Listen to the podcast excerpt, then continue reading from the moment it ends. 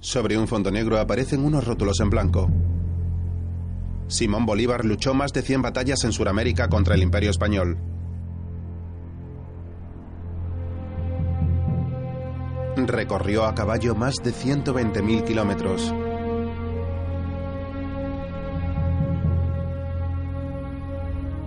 Sus campañas militares cubrieron el doble del territorio de Alejandro Magno.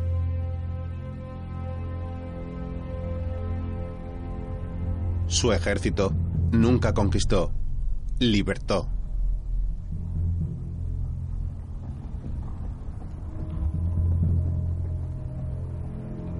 Bogotá, Gran Colombia, 25 de septiembre de 1828. Es de noche. Un distinguido militar se acerca a caballo a un palacio con una majestuosa fachada de piedra.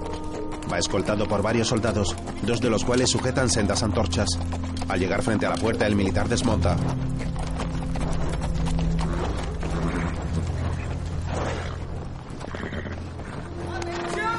Un criado sale y coge las riendas del animal. Que lo lleven al establo. El hombre entra. Bienvenido a Palacio, Su Excelencia. Fernando, ¿cómo está tu niño? Aprendiendo a caminar. Como este país del carajo. Un joven oficial extranjero le da la bienvenida. Él responde, gracias Daniel. Este le comunica que han recibido un regalo de Martin Torkington conmemorando el octavo aniversario de la República. Incluso nuestros enemigos se resignan a nuestra existencia, dice Daniel. No lo creas, responde el general mientras sube las escaleras. ¿Me permite su espada, general? Gracias. Le entrega su espada a un soldado y se quita la casaca. Se la da a una doncella que espera en el pasillo. Téngame la lista para la mañana, Clarita. Con gusto, Su Excelencia. Entra en una alcoba donde se encuentra una joven morena de larga melena rizada. Ella se acerca y comienzan a besarse apasionadamente.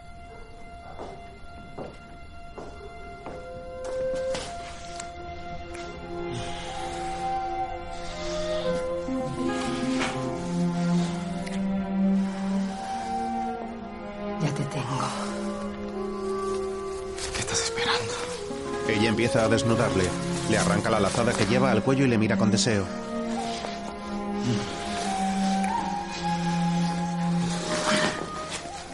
Mientras unos hombres se aproximan al palacio.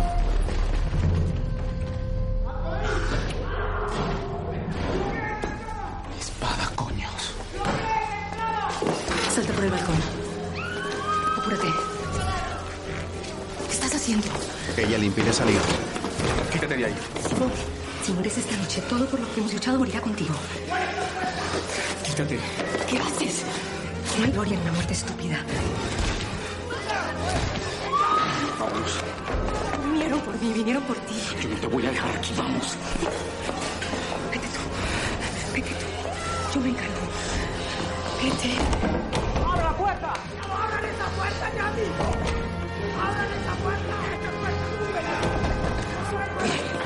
Va hacia el balcón. Sal. Él obedece y salta a la calle. Allí se encuentra el cadáver de uno de sus soldados. ¡Ahí está! ¡Atrápalo! En flashback, en un velatorio, Simón, mira a tu mamá. Tienes que mirarla. Tienes que despedirte de ella. ¡Simón! ¡Simón, ven acá! ¡Déjame! ¡Simón, vuelve! ¡Aléjate! mientras en el presente el general huye de un jinete rubio con bigote, en el pasado un hombre le atrapa.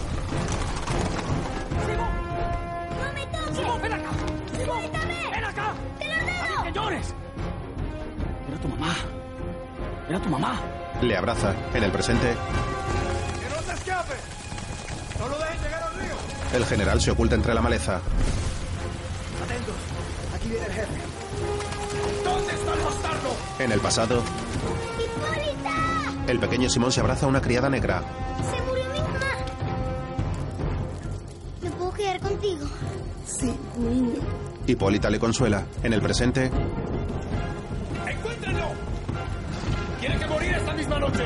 Simón baja la mirada mientras la lluvia le empapa. Libertador, un drama histórico de 2013 coproducido entre Venezuela y España.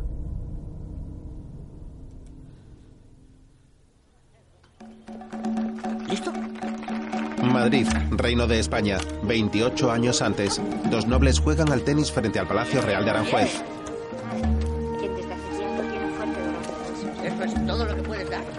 Una guapa joven monta en una pequeña noria y mira coqueta a Simón que se encuentra bajo una carpa rodeado de cortesanos. ¡Vamos! ¡Vamos!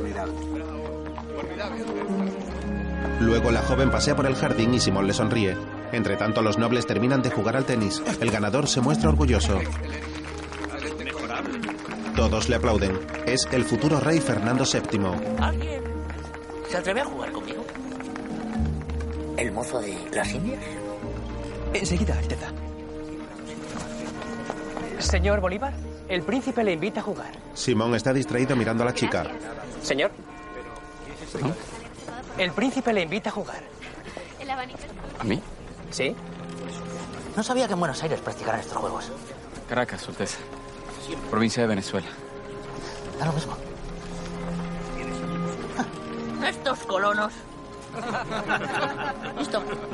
Comienzan a jugar aumentando regularmente la intensidad hasta que Simón golpea con la bola al príncipe en la cara. ¡Me ha golpeado! Este hombre es un salvaje. Su Alteza. Lo siento mucho, no fue mi intención. No le quiero volver a ver. ¿Entendido? La muchacha ríe divertida. En otro momento se celebra un baile en los jardines y Simón baila con la chica. Esta tiene la tez muy clara y los rasgos delicados.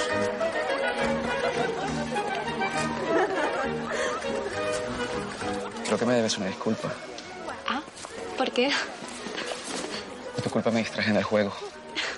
Vaya, lo siento. ¿Y hay algo más de lo que tenga que disculparme? Su invitación a bailar. No me parece correcto. No, claro que no me parece correcto. Quería hacerte una pregunta. Está bien. Hacedla. ¿Es esto lo que quieres? ¿Cómo? ¿Qué es esto lo que quieres? Esta gente, esta vida. Esto es lo que conozco. Pero no es lo que quieres, ¿verdad? ¿Y cómo podéis saber lo que quiero si ni siquiera me conocéis? Supe todo lo que necesitaba saber la primera vez que te vi. El resto son solo detalles. Ella se queda pensativa. A su alrededor los cortesanos bailan con expresiones frívolas. La joven se vuelve hacia Simón y los dos se miran a los ojos fijamente.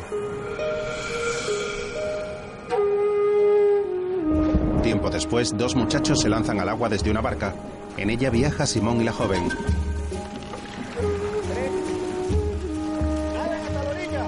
Los dos se sonríen mientras unos marineros les llevan a la costa desde el barco en el que han viajado hasta las Américas. Desembarcan en una playa. Allí, varios hombres transportan mercancías y unas mujeres remiendan una red.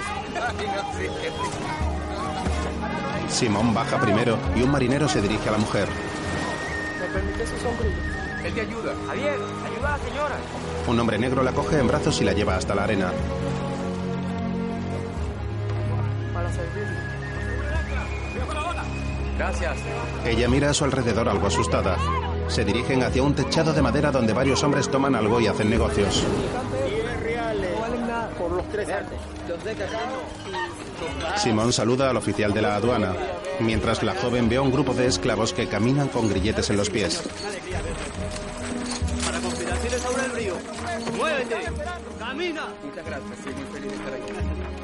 Luego avanzan en un carruaje por un camino que atraviesa la selva. La muchacha mira una mariposa de un vivo color azul. Al rato llegan a lo alto de un risco. En el valle a sus pies se divisa una ciudad. Se encuentran en la provincia de Venezuela, perteneciente al Reino de España.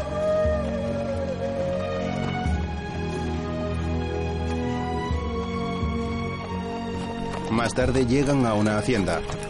Cuando entran, son recibidos por una multitud de hombres, mujeres y niños negros que muestran amplias sonrisas.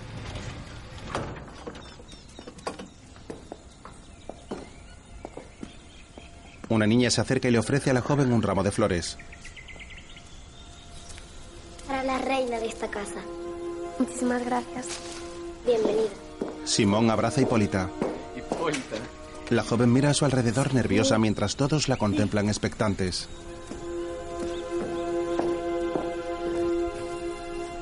Te presento a mi madre.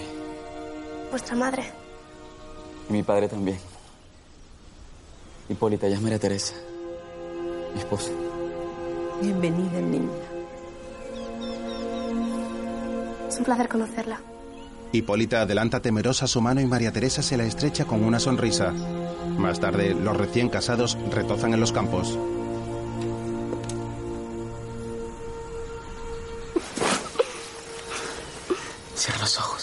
Ella obedece. Respira. Él coge una fruta. Abre la boca. María Teresa muerde la fruta. ¿Qué es? Guayaba. Simón también toma un bocado. Tumbado a su lado, junta su frente con la de ella y comienzan a besarse. De pronto un mosquito pica a María Teresa en el cuello.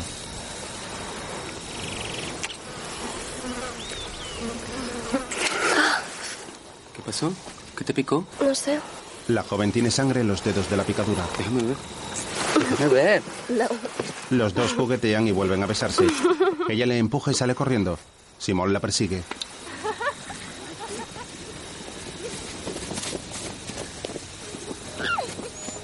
Luego contemplan un inmenso prado con colinas al fondo.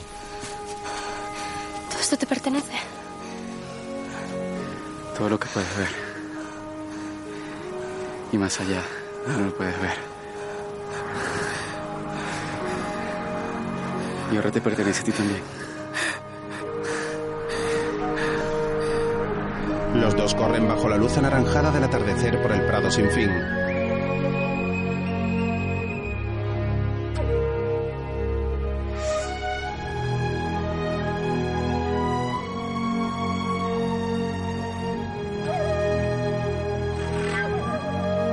Tarde unos esclavos recolectan cañas de azúcar en una plantación.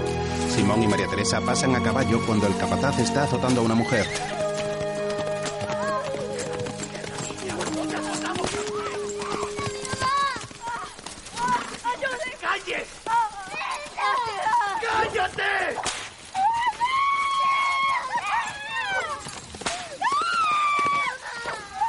María Teresa contempla la escena horrorizada. Al poco Simón llega a la hacienda y deja su caballo en el establo. Un hombre moreno y con gafas se acerca sonriente. Es el mismo que le anunció la muerte de su madre. El noble salvaje ha regresado. Maestro. Simón le abraza. Luego, Mi marido me ha contado muchas cosas sobre usted. ¿Ah, sí? Me dijo que no le permitisteis ir a Rousseau hasta que no fuera capaz de cruzar un río a nado. ¿Es eso cierto? Pregúntale a mi tío que fue testigo en muchas ocasiones para asegurarse que no se ahogara. Una manera de educación muy particular. Pues ya veis, yo me he ido de casa y lo he dejado todo para casarme con vuestro discípulo. Simón no se casó contigo. ¿Cómo que no? Se casó con la Iglesia Católica. Con un sistema de control. Mi maestro sostiene que ningún libre pensador debería participar en instituciones que lo limiten. Entonces estáis en contra del matrimonio. Estoy en contra del matrimonio, estoy en contra de las naciones, estoy en contra de cualquier Sistema de control que separe a la gente para manipularla. Mi padre odia que Aprendí bien, así ¿no? que me el maestro mira al resto de invitados cuando estén. Las cosas han cambiado mucho desde que te fuiste. Hay un pardo que no sabe leer ni escribir. Pero Tu felicidad me parece realmente desconcertante. Las cosas habrán cambiado mucho, pero usted no ha cambiado nada. El que no quiere ver los cambios eres tú. Después de 300 años, la garra española ha comenzado a diluirse en el continente. Y es el momento de actuar. Para ocultar otra cosa. Y yo te preparé aquí para esto. Un niño avisa a Simón y señala a un grupo de militares que se acerca. Bolívar se vuelve hacia su maestro. Ellos vinieron por usted, ¿no es cierto? Simón y su tío agarran al hombre y se lo llevan a toda prisa para esconderle. Los soldados van comandados por un militar con adornada casaca. Mientras, ¿Qué está pasando aquí? Las ideas de tu maestro han enfurecido a la corona. ¿En qué lío se ha metido usted? Nadie puede saber que yo estoy aquí. Yo estoy en París. Tío, lléveselo para el establo atrás. Móntelo en un caballo y sáquelo por el cañaveral. Vamos, corre, vamos, vamos. Simón regresa con sus invitados. Allí el militar está tomando una copa de vino. General Monteverde, qué delicada sorpresa. No fuimos informados de su visita. Enhorabuena, Bolívar. Acabo de conocer a su encantadora esposa. Sus viejas amistades, ¿cómo están? La verdad no hemos tenido tiempo de visitas. Estamos apenas llegando. Solo familia esta noche. No me diga que no ha podido ver a su antiguo maestro, Rodríguez. Entiendo que está en París. Yo he oído que está en Caracas. ¿Esperáis a alguien? ¿Perdón? Da la impresión de que faltan invitados. Acaban de irse. Espero que no sea culpa mía. No, se encontraban indispuestos. Mm. Se encontraban indispuestos. ¿Y usted, señora, lo está? Tiene mala cara. No. Solo estoy indignada con su comportamiento general. Ha entrado usted en la hacienda de mi marido, ha ocupado su silla y ha bebido su vino. Y nadie que yo sepa le ha invitado a hacerlo. Tendrá que irse acostumbrando, querida. Aquí en la provincia de Venezuela las cosas no se hacen exactamente como las entendemos en Madrid. ¡Por su majestad! Todos se levantan y brindan. Monteverde deja su copa.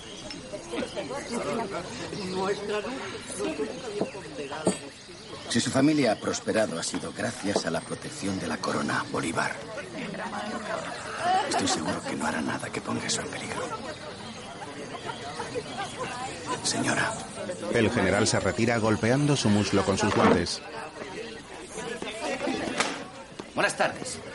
Por la noche los esclavos celebran una fiesta bailando alrededor de una hoguera.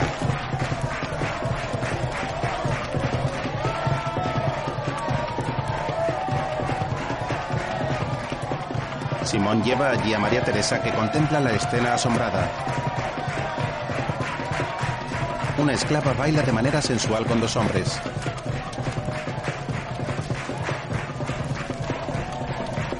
Bolívar se quita los zapatos y se une a la danza.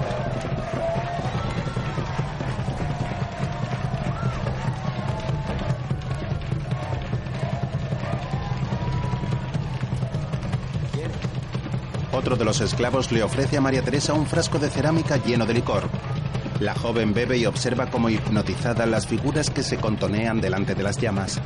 Simón baila también con Hipólita al igual que todos los niños.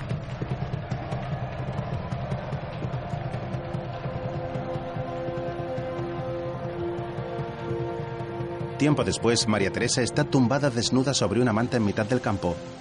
Sus cabellos están adornados con flores blancas.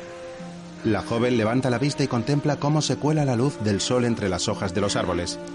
Respira de forma agitada mientras Simón le besa el vientre y los pechos. Ella le rodea con sus piernas y los dos hacen el amor con pasión y ternura. Se miran a los ojos enamorados.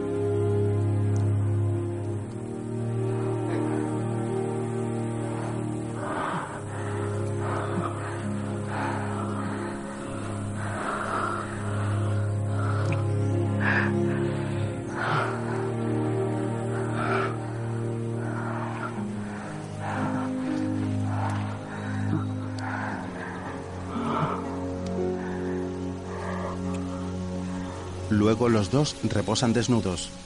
Simón.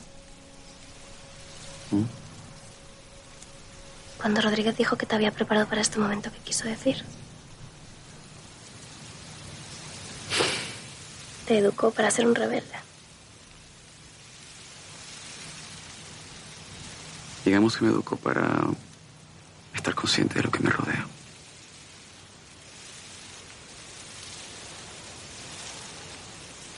¿Por qué no hiciste nada el otro día? El día. María Teresa se vuelve hacia él.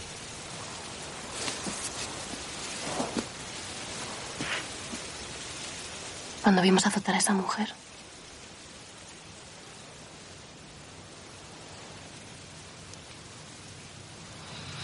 Esos no eran mis esclavos.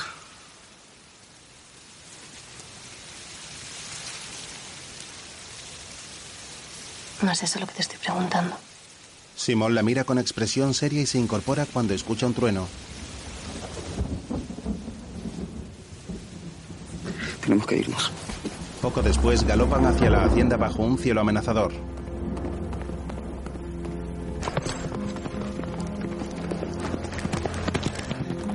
Cruzan un bosque. Simón se detiene para esperar a su mujer. ¿Estás bien? Sí. Ella se muestra demacrada. Los dos miran al cielo cuando vuelve a tronar. Hay que apurarse. Reanudan la marcha. María Teresa respira hondo y va tras su marido.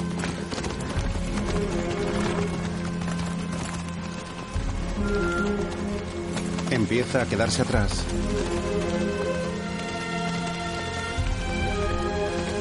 La joven mira mareada cómo avanza el suelo bajo sus pies. De pronto Simón se da cuenta de que el caballo de la joven galopa sin jinete. Teresa. ¡María Teresa! ¡María Teresa! Corre a buscarla y la encuentra tendida en el suelo. ¡Mi amor! Desmonta. Una lluvia torrencial cae sobre ellos. María Teresa, ¿qué pasó? Háblame. María Teresa. Ella recupera la conciencia. Luego en la hacienda, un médico la trata. Ya ha pasado más de un mes y usted no ha hecho nada por ella. Nada se puede hacer contra la fiebre amarilla. Su esposa es muy delicada. No está hecha para esta tierra. ¡Entonces cúrela! Y yo le pagaré lo que usted pida. Lo que usted quiere no se compra con dinero. Hasta más ver, señor Bolívar. El médico recoge sus cosas y se marcha. Luego Simón da de comer un bocadito de guayaba a María Teresa. La joven está pálida y sin fuerzas. La guayaba tiene propiedades curativas. Se come el resto del trocito mirándola sonriente. No tengo hambre. Bien. No importa. La dejamos para después. Igual tengo muchas. Dos cestas traje. He hecho otra cosa sino buscar guayabas.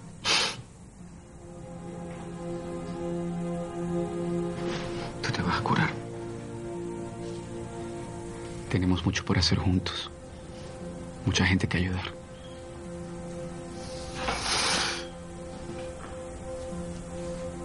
Dame tu mano, mi amor. Simón le da la mano y ella se la apoya contra el vientre.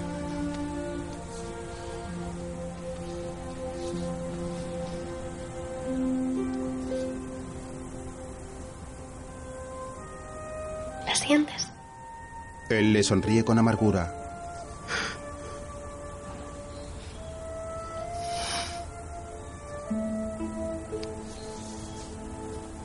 Ella. Ella se me apareció en un sueño.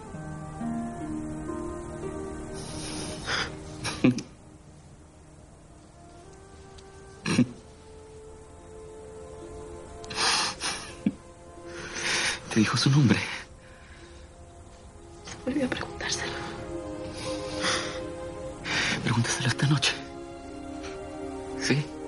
María Teresa asiente entre lágrimas. Dile que su papá está loco por conocerla. Sí.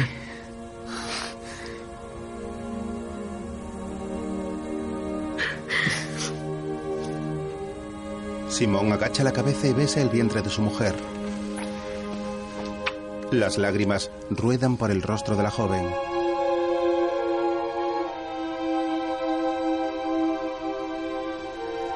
Sobre la mesa queda el plato con la guayaba partida en trozos sin comer. Fuera sigue lloviendo con fuerza.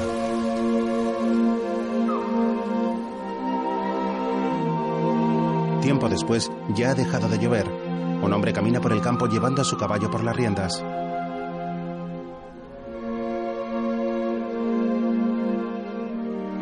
El sol comienza a ponerse y baña las tierras con su luz naranja.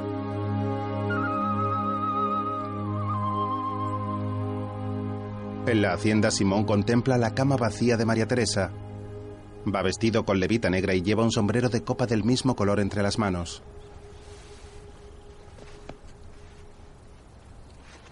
Se lo coloca en la cabeza y se marcha. Dos años más tarde, en París, la capital de Francia, Simón se bebe una botella de champán de una sentada mientras abraza a una joven y su grupo de amigos cuenta divertido. Todos se emborrachan y disfrutan. Bolívar agarra a otra chica, la tumba sobre su regazo y la besa.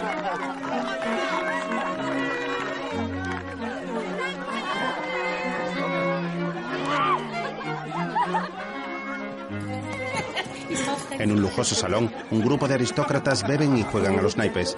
Una atractiva mujer camina entre las mesas ofreciendo dulces. Se sienta en las rodillas de Simón y le pide que pruebe uno. Él le pregunta que qué es y ella le dice que eso que importa. Luego se besan en los labios cuando llega un hombre que pide unirse a la partida. Simón responde, pensaba hacer otra cosa. La joven presenta al recién llegado diciendo, Simón, es Martin Torkington, un amigo banquero. Torkington responde, solo una partida, prometo que será emocionante, mientras deja una bolsa con dinero sobre el tapete. Luego continúa, sé de su afición por las cartas. Fanny me ha hablado mucho de usted. Ella se dirige a Simón diciéndole, le dije que eras venezolano, no es un secreto. Tras eso se besan. Martin Torkington indica a Simón que es su turno y este acepta a comenzar a jugar. Torkington prosigue. ¿Ha oído las noticias? Francisco de Miranda desembarcó en la vela del coro con 200 hombres. Eso no está muy lejos de Caracas, ¿verdad? El general intentó hacer una rebelión. Los españoles se enteraron y masacraron a todos. Solo Miranda consiguió escapar. Bolívar responde, ¿por qué un inglés se interesa tanto en Sudamérica? Torkington replica, no es muy frecuente que todo un continente entre en juego. Fanny le habla a Simón. Martin puede oler el dinero igual que un cerdo puede oler las trufas. Martin continúa hablando. El reinado de España está llegando a su fin al igual que el reinado de la Iglesia. Hay un solo Dios en el que todos estamos de acuerdo. Es el tiempo de los bancos. Bolívar le mira serio mientras él continúa su discurso. Está claro que habrá un cambio. Lo que no está claro es quiénes serán los nuevos líderes. Tras eso interrumpe y le dice a Simón, continúe. ¿Quiere jugar? Bolívar responde que sí. Luego Torkington prosigue. Estaría encantado de arreglar una reunión con mis socios antes de que vuelva a Venezuela. Simón mira a Fanny flirteando a la vez que pregunta, ¿qué le hace creer que volvería a Venezuela? Martín le recrimina, usted proviene de una familia importante. ¿No le preocupa el futuro de Venezuela? Simón le mira serio y gira sus cartas, las cuales coloca sobre el tapete. Dos reinas. Torkington asiente y mira las suyas. A continuación mira a Simón y le dice, bien jugado. Espero volver a verle pronto. Tras eso se despide de Fanny y del resto de jugadores y se marcha.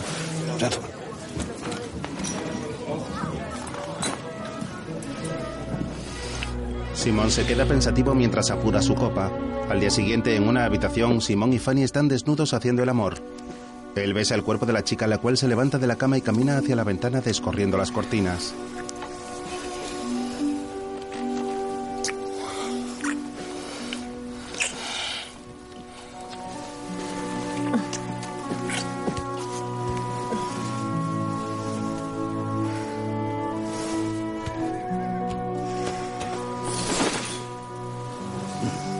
Se gira molesto por la claridad y le dice, ¿qué haces, Fanny? Ella responde, ya te lo he dicho, Napoleón vuelve a París, va a desfilar por los campos elíseos con sus soldados. Podríamos comer en el parque.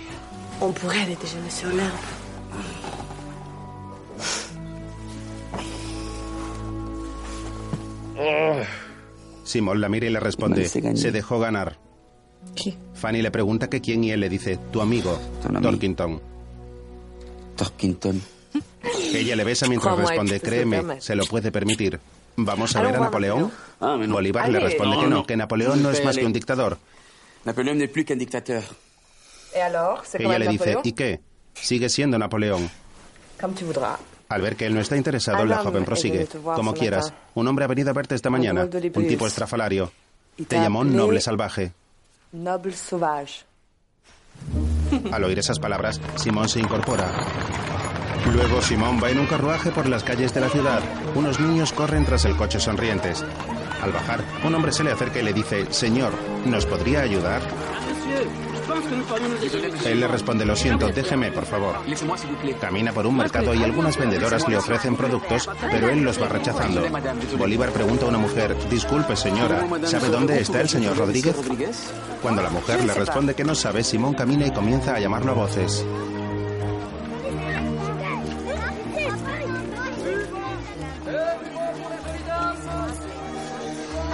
¡Maestro! ¡Maestro Rodríguez! Se fija en unos pájaros enjaulados cuando de pronto divisa a su maestro en un balcón. ¡Simón! ¡Simón! El noble salvaje finalmente se despertó. Al poco caminan por el mercado. Todo comenzó aquí, Simón. Aquí en este mercado. Au revoir, madame. Unas cuantas mujeres con hambre. Protestaba por el precio del pan, ¿no? Esa rebelión anunció el fin de la monarquía francesa. No fue una rebelión, fue una revolución. Una docena de mujeres hambrientas y de repente cambia todo. Hay una lucha que se repite en la historia, Simón. Una y otra vez. Opresores contra oprimidos. El asunto es saber de qué lado estás. Simón le clava la mirada fijamente. ¿Para qué me llama usted, maestro? Quiero que elijas. Yo elijo París. Perdí mi tiempo contigo. Me has convertido en un diletante. Usted lo dice. Supongo que soy un imbécil, ¿no? Entonces vas a abandonar todo simplemente porque tu esposa falleció.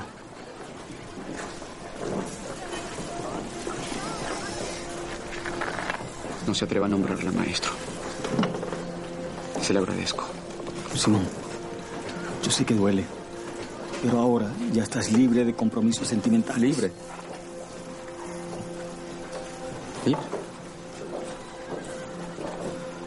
¿Usted está escuchando lo que está diciendo? Yo me siento condenado al dolor día tras día y usted lo llama libertad. Abandonaste tu país cuando más te necesitábamos. ¿Tú crees que Jefferson se hubiera convertido en una piltrafa humana solo por una mujer? ¿Solo por una mujer? ¡Solo por una mujer insolente! Hubo una época que usted le pagaban por enseñarme. Y le pagaban muy bien. Yo ya no soy un niño. ¿Me entiende? Y usted no tiene ningún derecho de imponerme esos delirios. Qué pena me da, Simón. Eres tan pobre que lo único que tienes es dinero. Simón le suelta de las solapas y lo mira desafiante. Tras eso se marcha dejándole solo.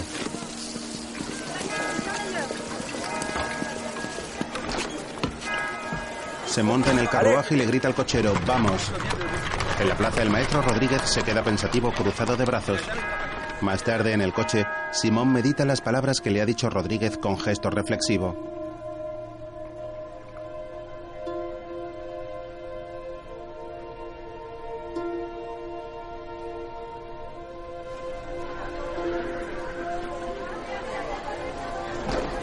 Poco después, Bolívar vuelve a la plaza en busca de su maestro, el cual continúa en la misma actitud. Cuando se le acerca Rodríguez, mira hacia otro lado. Simón se coloca a su lado. Ya elegí de qué lado estoy. El maestro sonríe. Entonces te jodiste. Los dos sonríen ahora.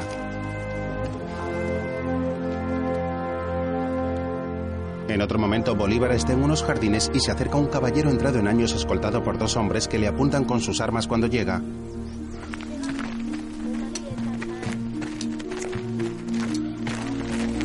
General Miranda. ¿Quién es usted? Le pregunto que quién es usted. Soy Simón Bolívar. De Caracas, señor. El general hace una seña para que bajen las armas. Yo no lo conozco. Pero yo sí lo conozco a usted, general. ¿Qué sabe usted de mí? Sé que luchó con Napoleón y con Washington. Y que ha librado batallas por la libertad en todo el mundo. Usted es un héroe, general. Viene a solicitarle que regrese a América del Sur.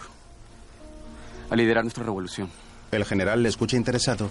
Al poco continúan paseando por los jardines. El problema está, joven, que hay muchas facciones en Sudamérica. Están los blancos criollos, los indios, los patos, los negros. Y ninguno confía en el otro. Estamos demasiado divididos para poder derrotar a un imperio. ¿Qué sabe usted de la guerra?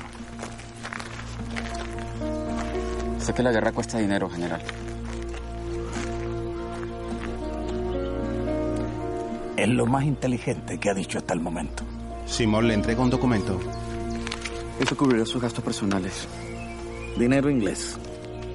Es mi dinero.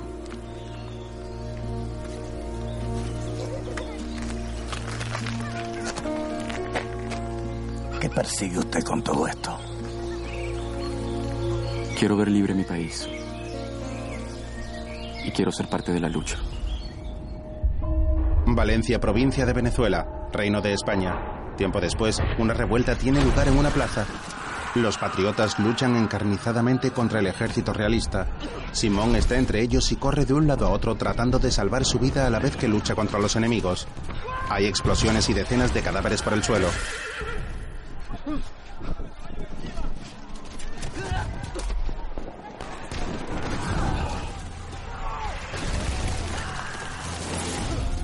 Una palmera cae cerca de Simón. Distintas personas van siendo abatidas por los disparos. Una espesa nube de humo y polvo envuelve el lugar.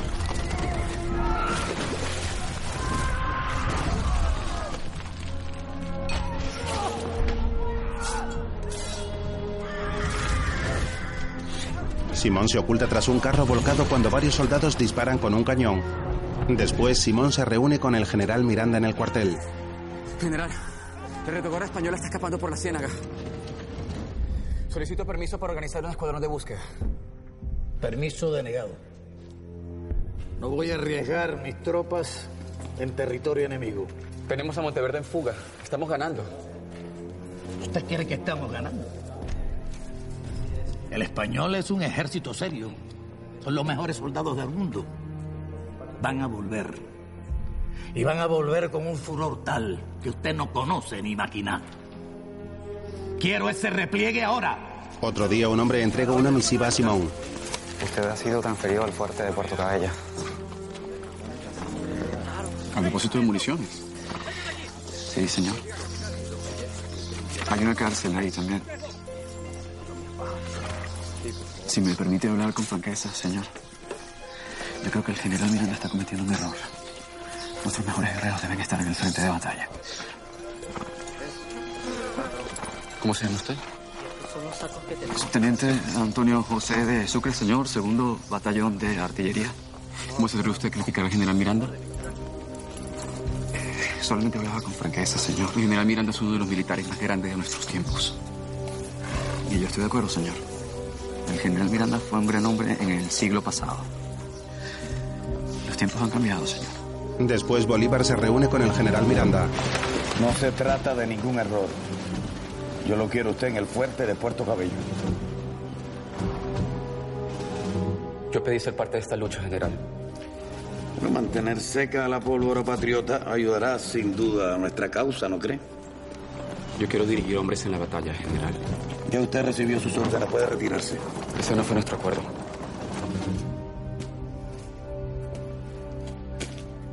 ¿Quiere usted que lo arreste? No era mi intención ofenderlo. Si continúa replicándome, yo personalmente lo voy a entregar encadenado a los españoles. En el fuerte de Puerto Cabello, Teniente Bolívar. Subteniente Fernández Pinoni, señor, bienvenido. Me da el parte, por favor. Esta es una posición muy tranquila. Nunca hemos tenido ningún problema, señor. Allí están encerrados los prisioneros realistas. ¿Cuántos hay? Un centenar, más o menos. Y ahí está el almacén de municiones. Las armas y las municiones están almacenadas en el mismo lugar a solo 50 pasos de los prisioneros. Y sin un solo soldado que las custodie. Usted, soldado, acérquese. ¿Cuál es su nombre? Fernando, mi teniente. Fernando, quiero que Cabrera Valencia le comunique a General Miranda que necesitamos refuerzos. Dígale que es urgente. Sí, señor. A partir de este momento, todos los soldados de esta posición quedan en guardia permanente. No habrá descanso para nadie hasta que lleguen los refuerzos. ¿Entendido? luego Simón limpia sus botas en su celda pensativo. Esta no es solo una guerra por Venezuela. Esta es una guerra por la Nueva Granada, por la Patagonia, por el Perú, por los Andes. Se recuerda con el general. Esto es una guerra para destruir la frontera que nos impusieron los españoles y unificar el continente. Esto sobre todo es una guerra por el espíritu americano. Pero ¿y usted quién es? Un niño rico que quiere hacerse un nombre por sí mismo. Adelante.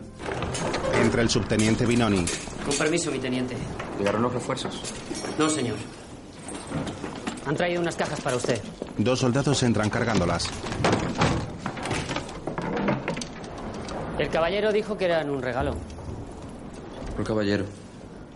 Un inglés. Con su permiso, teniente. Continúo. Cuando se queda solo, Simón se agacha para ver el contenido y saca un fusil. Al día siguiente, en la playa, sale con varios soldados a caballo al encuentro de Torkington, el cual le grita efusivamente. ¡Simón what are you doing here? I can smell the Simón se baja del caballo y le pregunta que qué hace aquí. Martin le responde, puedo oler el cambio. Dios, me encanta el sol. Si Inglaterra tuviera un mejor clima, no nos hubiéramos molestado en colonizar el resto del mundo. Mira a unos niños de color que juegan en la arena y exclama, mire eso, aquí hay una libertad que un niño en Londres nunca podría tener. Luego comen un pescado y Simón interviene. Me gustaría aclarar el regalo que ha enviado. Torkington responde que sus socios son muy generosos mientras le ofrece un trozo de pescado. Simón pregunta, ¿y qué esperan a cambio? Martin responde, esperamos que usted gane. Hay un plan para Sudamérica. Bolívar contesta, nosotros tenemos nuestros propios planes, señor Torkington. El otro continúa, sin financiación, su objetivo está condenado al fracaso y pensamos ayudar como sea. Simón le pregunta que qué quiere a cambio. Torkington gira la cabeza y ve a los niños jugando en la orilla del mar. Luego responde, me gustaría tener una casa en este lugar, algo imposible bajo el poder español. Siguen comiendo y Bolívar cambia de tema. Me dejó ganar, en París. Martín contesta, ¿por qué habría hecho eso? Parte del plan, responde Bolívar. Torkington continúa. No espera que le enseñe todas mis cartas, ¿verdad? Tras eso, ambos brindan y beben.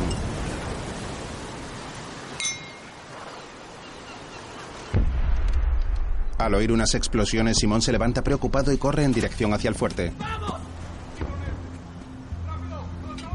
Martín se queda solo en la mesa pensativo. Al fondo se divisa el fuerte cubierto por las llamas.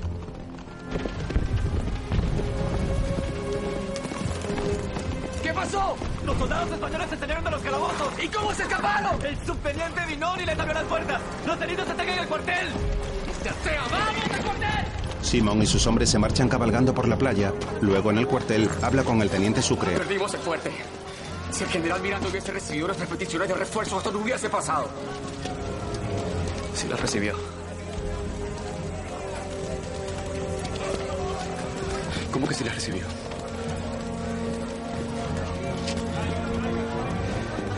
Considero que el fuerte ya era una causa perdida. Pero si el fuerte era una amenaza inminente. Miranda no cree que el ejército patriota puede vencer al realista. Ya firmó la capitulación. Zarpa en su barco al amanecer en Inglaterra. Eso no es una capitulación. Eso es una traición. ¡Que yo soy el general Miranda! ¡Suéltenme! ¡Suelten! Luego el general Miranda es arrestado y Simón se le acerca. ¿Tiene usted algo que ver con todo esto? General, usted queda bajo arresto por traición a la República de Venezuela. ¿Pero cómo voy a traicionar algo que no existe? Está usted cometiendo un grave error. Un error imperdonable. ¿Acaso usted piensa que por esto lo van a seguir? Usted ha tenido una sola misión en toda su vida. Bolívar. Y fracasó. ¿Quién vive? Luego, Traigo al general Francisco de Miranda. ¡No dispare! ¡No estoy armado! ¡Alto a las tropas del rey! Traigo al general Francisco de Miranda. ¡Arréstenlos! ¡Arresten a los dos! los españoles encañonan a Bolívar y Miranda. Al día siguiente, Simón está ante el general Monteverde. Es usted más insensato de lo que imaginaba, Bolívar. Pensaba que nos rendiríamos a sus pies por entregarnos a Miranda. Sin embargo, estos documentos le protegerán. Serán su salvoconducto fuera de Venezuela. Mi general, este hombre es un soldado enemigo. Parece claro que se ha divertido con el interrogatorio, Binoni. Pero la realidad es que este señor nos ha entregado al general Miranda. Si dejamos que se vaya, se unirá a los rebeldes más allá de las fronteras. El general lo mira con cierto desprecio y a continuación se pone en pie.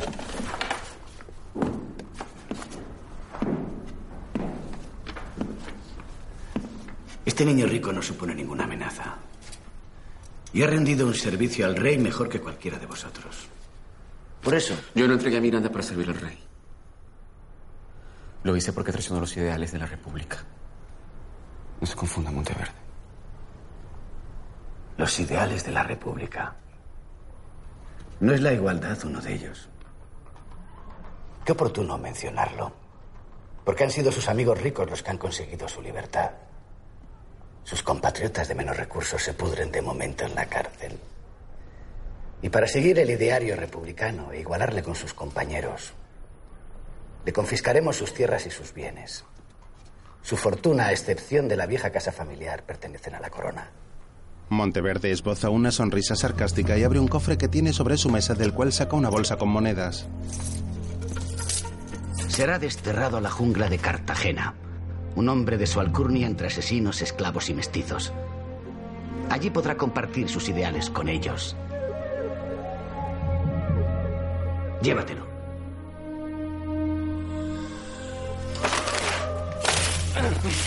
Simón le arrebata la bolsa y el salvoconducto y se marcha enojado.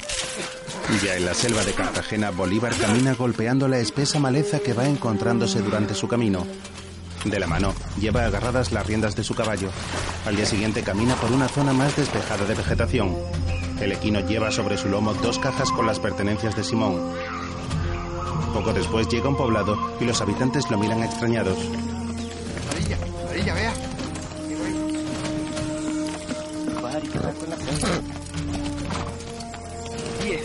¿Qué hace aquí?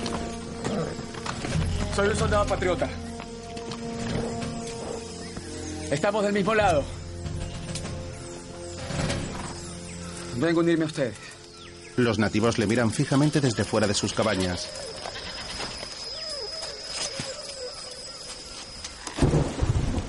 Por la noche los hombres están tumbados en hamacas mientras cae una torrencial lluvia.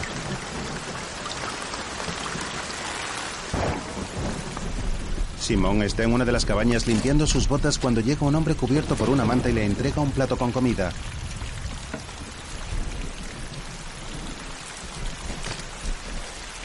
Gracias.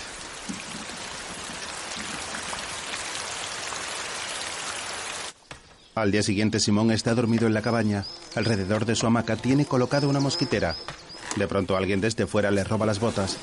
Simón se despierta en ese instante y sale presuroso de la cabaña.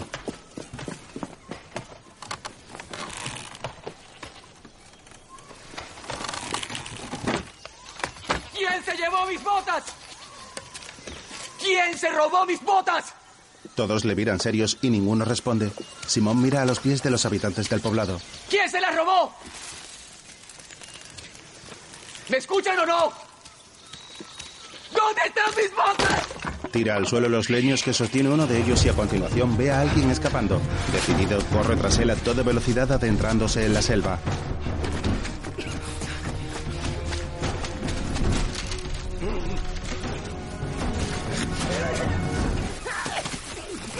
El ladrón resbala y cae por un terraplén.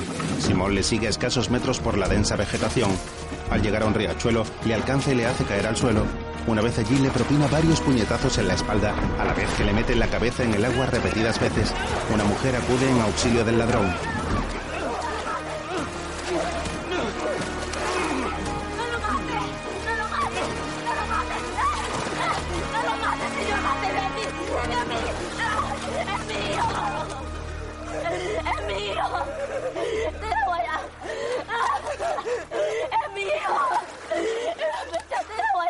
Cuando el ladrón se gira, Simón descubre que es un muchacho de unos 13 años de edad.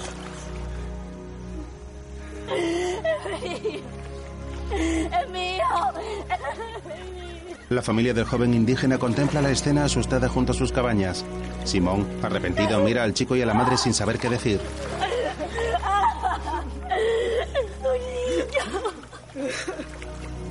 Pasa su mano por la mejilla de la mujer y a continuación toma al chico en brazos y lo lleva en dirección a la cabaña.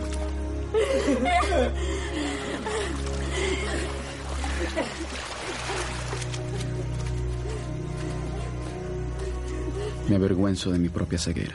En otro momento, Simón se sumerge en el agua.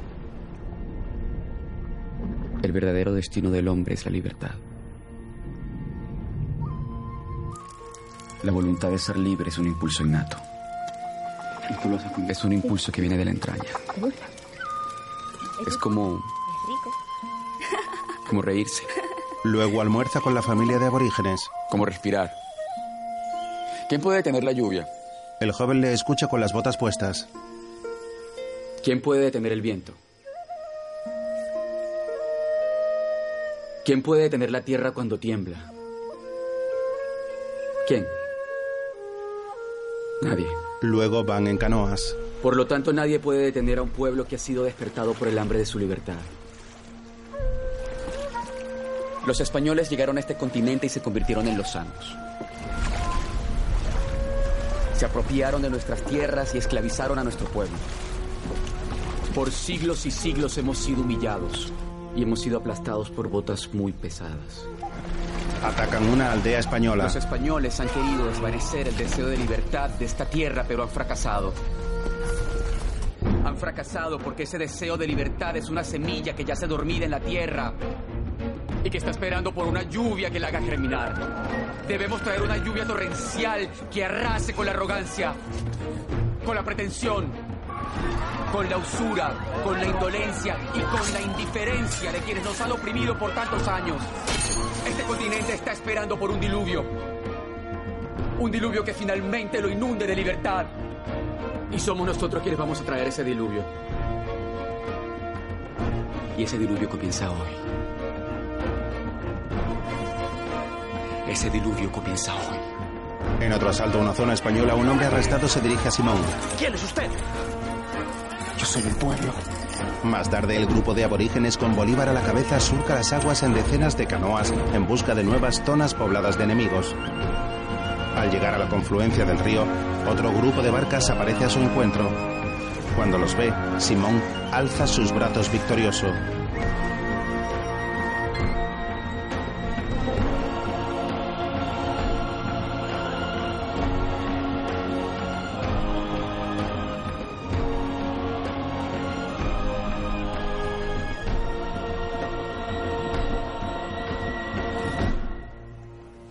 Otro día un ejército llega al campamento. Bolívar se acerca con el torso descubierto. Busco al coronel Simón Bolívar. Busco al coronel Simón Bolívar. Yo soy Simón Bolívar. Soy el coronel Francisco de Paula Santander. He sido enviado por el gobierno de Cartagena. ¿Ha venido usted a arrestarme, coronel? No. Somos sus refuerzos. Poco después, Simón y el coronel conversan. Cada vez que llegábamos a una aldea, usted ya se había marchado, pero los españoles también. Entonces comprendimos que el hombre que intentábamos arrestar había liberado todo el río Magdalena. Como usted sabe, el gobierno de Cartagena sigue bajo el control español. Pero queremos ayudar su causa de la manera más discreta posible. Muchos piensan que usted no existe. Que es un mito creado para darle esperanza a los miserables. Se sientan a almorzar. Sus victorias han suscitado una gran confusión. Los esclavos y los pardos distorsionan sus palabras según les parezca oportuno. Pueden tomar por la fuerza haciendas que no les pertenecen. Entiendo. Es decir, que su merced solo lucha para proteger las grandes haciendas. La libertad sin ley es anarquía, coronel. Y las leyes que solo protegen los privilegios son tiranía. Santander arquea las cejas. Marcharemos en la mañana. ¿Hacia dónde vamos, coronel? Simón se levanta y se gira para mirarle. Luego se muestran imágenes aéreas de un idílico y verde valle atravesado por un ancho río. El ejército de Bolívar cruza cuando el coronel Francisco de Paula Santander se dirige a ellos.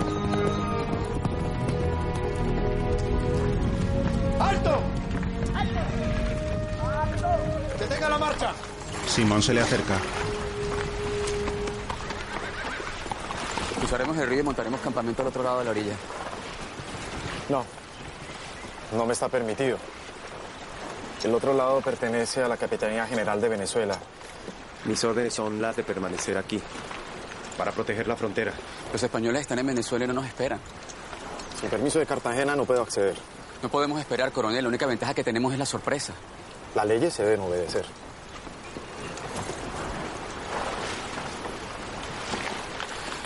Estos son mis refuerzos, Santander. Sí, pero están bajo mi mando. Incluso en la guerra hay que obedecer la legalidad, coronel. Esto no es una guerra, esto es una revolución. Esa es una distinción técnica que de ninguna manera sustituye el orden correcto, jerárquico del mando. Usted habla como un abogado, no como un... Soy un hombre de leyes. Y las leyes son para la gente. Entonces debemos que sean los hombres quienes decidan. Bolívar se acerca con su caballo al ejército de Santander, el cual se dirige a ellos. Hijos de la Nueva Granada, nuestras órdenes son las de quedarnos aquí para proteger la frontera. El coronel Bolívar quiere llevar su lucha hasta Venezuela. Ustedes deben saber que no nos está permitido cruzar la frontera. Y no tienen la necesidad de exponer sus vidas. Y mucho menos de derramar sangre neogranadina. Simón habla ahora a los soldados. Hermanos, esto no es una frontera. Esto es un río. Cuando los españoles llegaron, lo llamaron frontera y nos dividieron. Pero todos, todos somos hijos de América. A ambos lados de este cauce. Venezuela y la Nueva Granada. No nos dejemos separar. Si un lado cae, el otro caerá también. Esta va a ser una lucha dura. Pero al cruzar ese río, ustedes mismos estarán borrando las fronteras. Y los que no regresen, los que tengan el valor y el honor de derramar su sangre por nuestra causa, al menos tendrán la bendición de ser enterrados en una tierra libre. En una tierra libre. Simón vuelve con sus hombres. ¡Sigamos!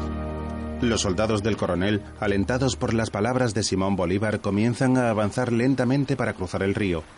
Algunos de ellos permanecen aún quietos sin atreverse a dar el paso.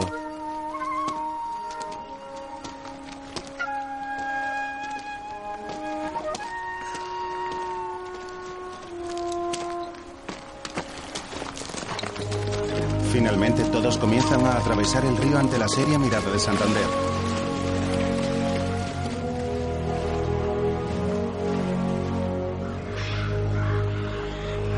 Después llegan a una zona en mitad de un camino.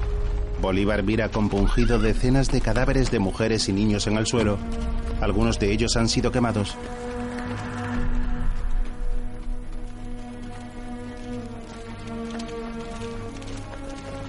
Bolívar se acerca a una mujer atada a un poste mientras la liberan de sus ataduras. Tranquilo. Le da de beber de una cantimplora. ¿Quién hizo esto? Mi niño. Se fija en una herida de su rostro. ¿Por qué le hicieron esto? Porque somos patriotas. Continúan avanzando hacia un poblado arrasado por el ejército realista. Varias columnas de humo se elevan hacia el cielo producto de las llamas que poco a poco van arrasando la aldea. Se acercan a un árbol donde penden los cuerpos ahorcados de varias personas. Y ahora en adelante les pagaremos con su misma moneda. Mientras en una hacienda un ejército realista está sentado en una mesa cantando y riendo de modo despreocupado. Algunos de ellos brindan y otros bailan. De pronto, Simón interrumpe en el patio portando una vieja bandera venezolana. Tras él entra el resto del ejército patriota. Al verles, los realistas se alarman.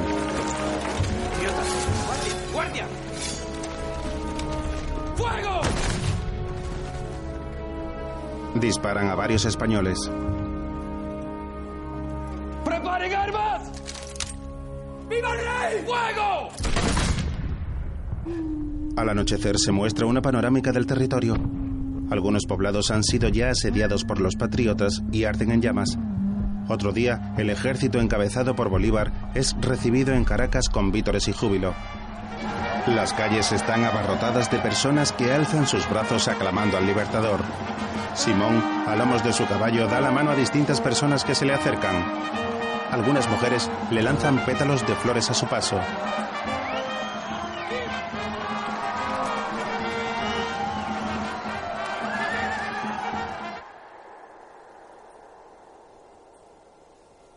Otro día Bolívar llega a la que fue su antigua casa familiar y se detiene en el patio de entrada. La vieja hacienda ahora está solitaria y presenta un aspecto muy abandonado.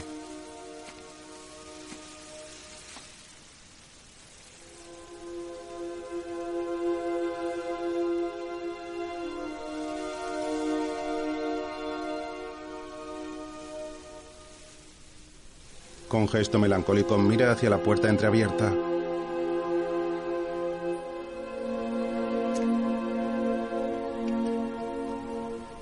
Al poco se detiene a coger algo que encuentra en el patio cuando aparece una anciana mujer de color. Es Hipólita. Ambos se miran unos segundos y ella agacha la cabeza en actitud respetuosa.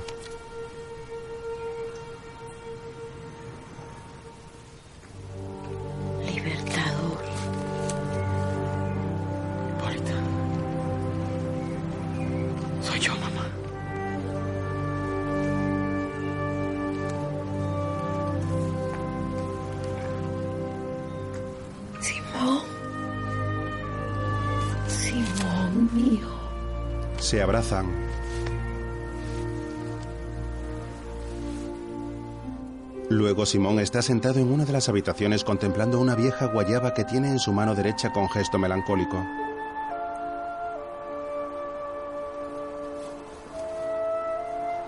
Al poco está junto a la cama en la que murió María Teresa. Se lleva la fruta a la nariz y la huele profundamente para luego dejarla sobre el lecho. Después, en la caballeriza, te vas a quedar, mijo. ¿Cuándo te volveré a ver? Esto no ha terminado, mamá.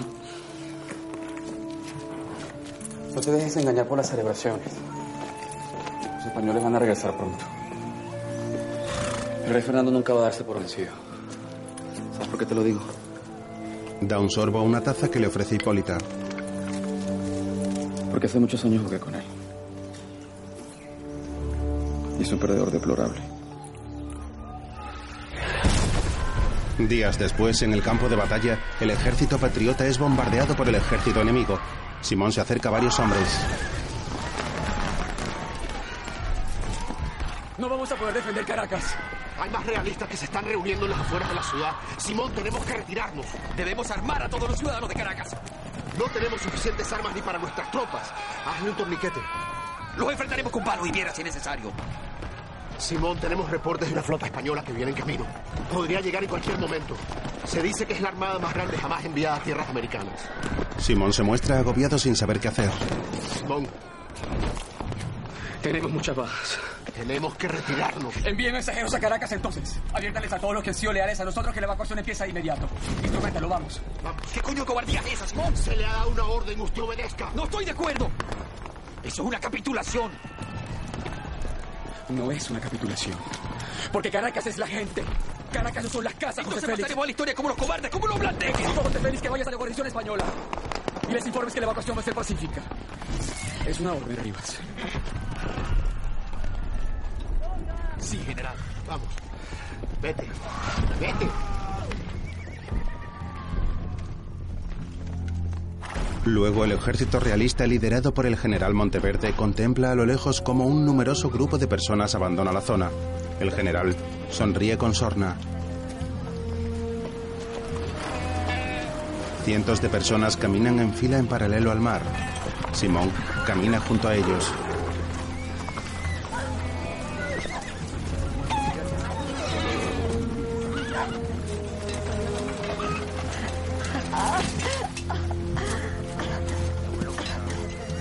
Anciana cae al suelo y Bolívar se acerca a ella.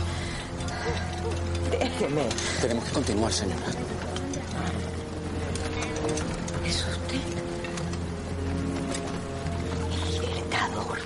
Le mira fijamente hasta que le escupe en la cara.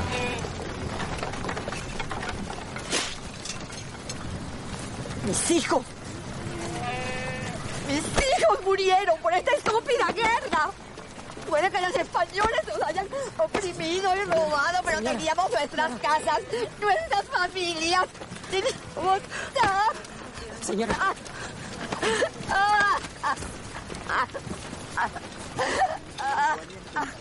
Simón, lo logramos. Te conseguimos un barco. Los realistas aceptaron que nuestros partidarios emigraran pacíficamente. Para poder saquear sus casas sin tener que limpiar la sangre. Si no te vas, vas a convertir este éxodo en una masacre. Bolívar mira serio a su compañero.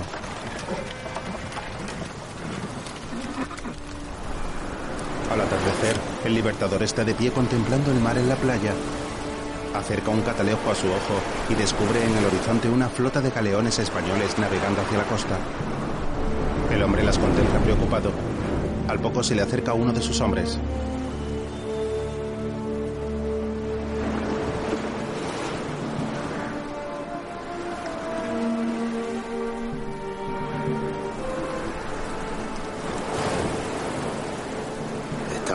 Simón. Vámonos. Kingston, Jamaica. Otra noche en un camarote, Simón está sentado tomando un trago. A continuación coge una hoja y una pluma y comienza a escribir.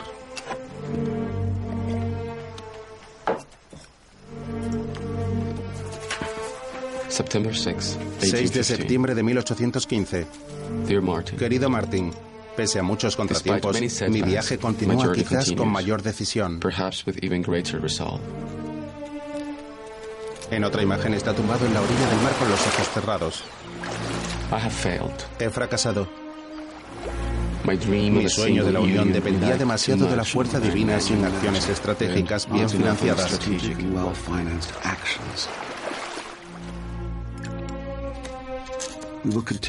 Continuaremos la lucha para crear una gran nación libre de esclavitud, de privilegio y de monarquía. Crearemos una constitución que salvaguarde los derechos del individuo, la libertad de pensamiento y expresión. No debemos apelar solo a las facciones locales. Debemos convocar a los amantes de la libertad y la democracia en todo el mundo. Europa se beneficiará cuando los suramericanos logremos instituciones liberales que aspiren a una felicidad basada en la justicia y la igualdad.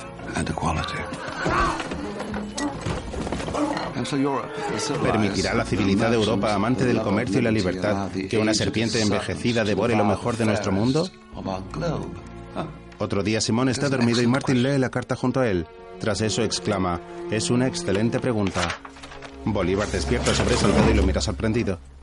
Martin prosigue. Este es un documento asombroso, inspirador, aunque debo observar que tu visión de la democracia es exactamente lo que Washington y Jefferson prometieron. Simón responde, sí, sí lo es. Pero no es solo para los hombres blancos, es para todos los hombres. Torquington se ríe y continúa. He conocido muchos hombres en mi vida, Simón, pero tú eres uno de los pocos que todavía me sorprende y estás hecho un asco. Luego van en un carruaje y Martín habla. Disculpa mi curiosidad, pero ¿cuántos hombres comandas actualmente? Simón responde que seis. Martín prosigue. ¿Y piensas marchar sobre Caracas con seis hombres? Simón responde, no vamos a marchar sobre Caracas.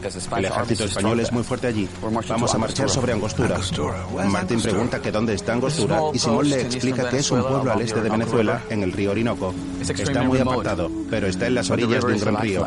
Hoy declaramos nuestra independencia Si lo logramos, podremos acceder libremente a todo el país confinando a los españoles al norte. Y nuestra soberanía nacional. Martin continúa, ¿y piensas ir allí con seis hombres? Simón le dice, en realidad siete, contando conmigo. Pero esperamos que se unan soldados de todo el mundo, José Antonio Páez. Yo soy Simón Bolívar. porque luchamos por un hombre nuevo. Esos hombres encontrarán su causa en la nuestra. Un coronel le habla en otro momento. Coronel Rook, señor, somos la brigada irlandesa listos para luchar con el ejército patriótico de Venezuela. Otro hombre se le presenta, Daniel O'Leary. Es un gran honor. Simón responde, es la primera vez que los europeos vienen a este continente a liberar, no a conquistar. Hoy proclamamos la Gran República Americana de Colombia. Martín le entregó un documento a Simón. Aquí tiene 10.000 libras de inversión en el futuro de América. El dinero es libertad. En otro momento, Bolívar y José Antonio Páez se reúnen con el coronel Rook y con Daniel O'Leary. Aquí estamos nosotros. Aquí está Caracas, donde cada soldado del rey está esperando por nosotros. Bogotá.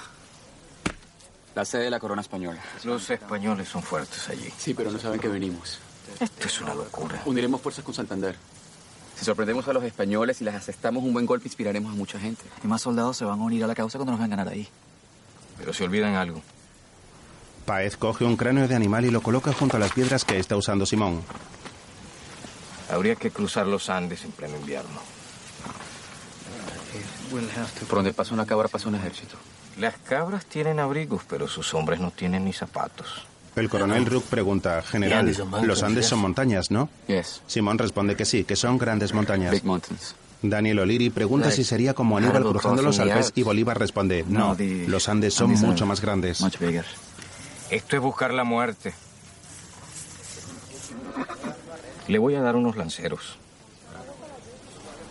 Pero yo no voy. No tengo ganas de matarme. Camejo, vámonos. Encomiéndense a Dios. Él sabrá si los ayuda. Paez y Camejo se marchan y Simón hace un gesto contrariado. Sucre le traduce al coronel Rook. Ha dicho que no viene. He said that uh, he is not coming. We'll be honest with you. Simón interviene. Seamos sinceros. Lloverá en los Andes. It will rain hard. Lloverá mucho. And then it will snow. Y después nevará. Your clothes will be frozen La ropa se nos congelará weeks, durante semanas, months. meses. And that's even Y before we todo start eso fighting. antes de comenzar a luchar. Will you join us? ¿Se unen a nosotros? Rook responde, suena como un invierno en Dublín. Luego mira a Sucre y ambos sonríen con los demás.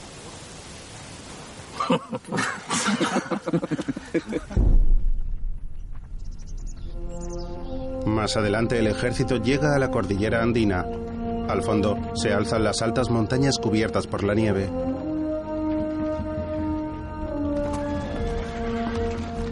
Lentamente los patriotas van avanzando a lo largo de una extensa fila. Hombres, mujeres y niños caminan con gesto cansado. Una mujer embarazada lleva las manos a su vientre. Cerca Bolívar los observa en su avanzada con gesto de satisfacción.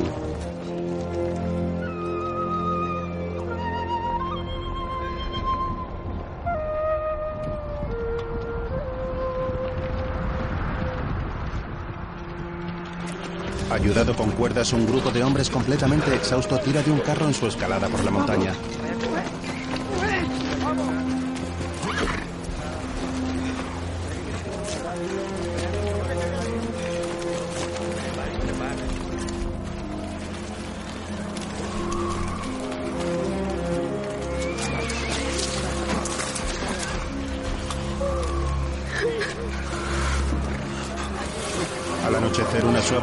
A su encuentro. La escalada se hace más dura e insoportable por minutos.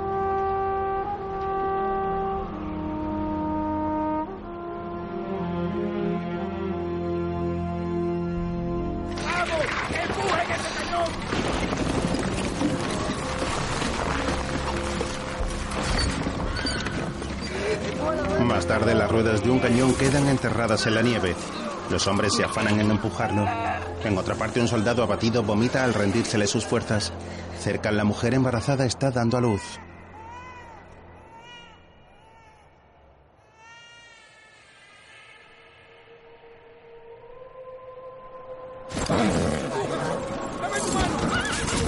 Al día siguiente, los caballos caen rendidos. No les quedan fuerzas para continuar. Los hombres intentan levantarlos para proseguir el camino.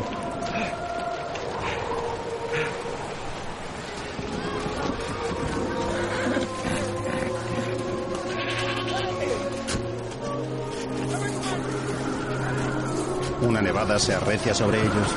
Las ruedas del carro vuelven a quedar enterradas en la nieve. Varios hombres tratan de desenterrarlas con ayuda de unas palas. Al tirar del carro, la rueda se rompe y el cañón cae encima de la pierna de un joven. El coronel Rook pide ayuda a varios de sus hombres. Cuando logran levantar el cañón, descubren que la pierna del joven ha quedado amputada.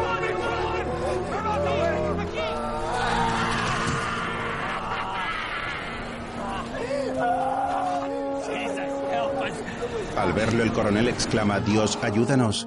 Después, los cadáveres de las personas que han fallecido durante el viaje están alineados en el suelo uno junto a otro. Simón se arrodilla ante el cuerpo de un joven y Sucre se le acerca. Simón. Hay que darles la sepultura que se merecen.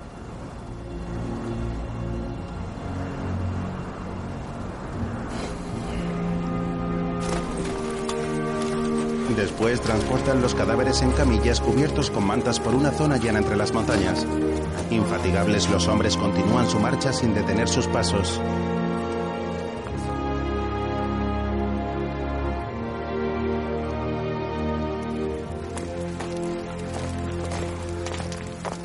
Poco después el ejército se para a descansar.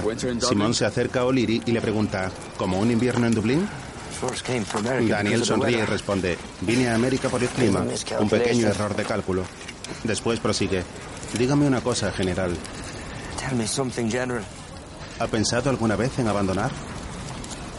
Did you ever consider turning back off this mountain?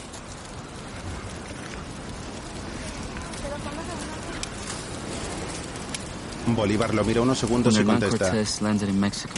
Cuando Hernán Cortés llegó a México, quemó sus naves, obligando a los españoles a ganar o morir. die.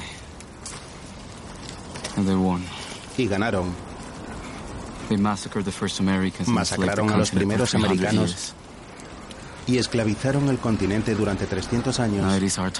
Ha llegado nuestra hora. We will come off this Saldremos de esta montaña y derrotaremos a los españoles. Acabaremos con el reino de Cortés en esta tierra.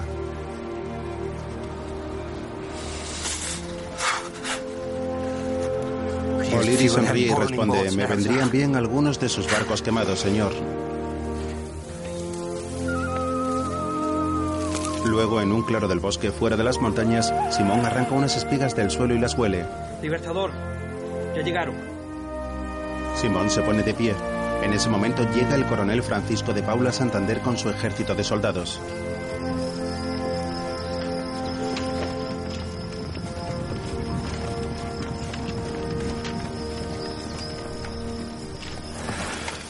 Los dos hombres se dan la mano al encontrarse seguido de un abrazo.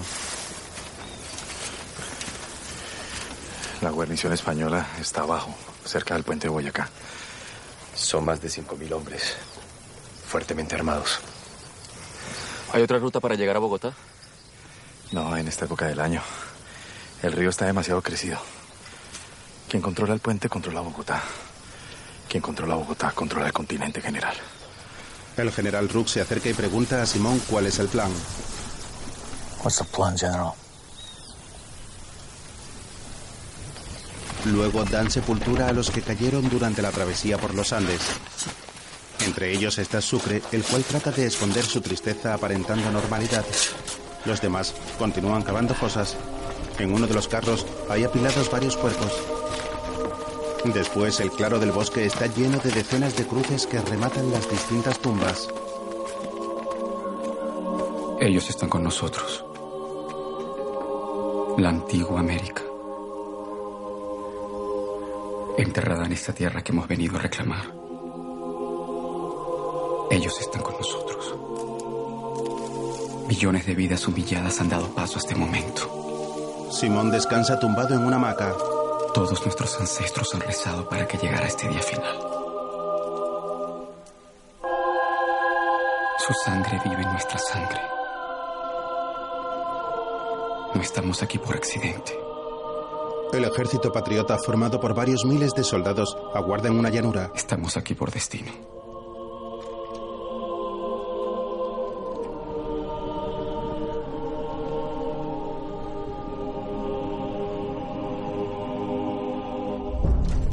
Los dos bandos se preparan para la batalla. Algunos de ellos oran segundos antes de comenzar el enfrentamiento.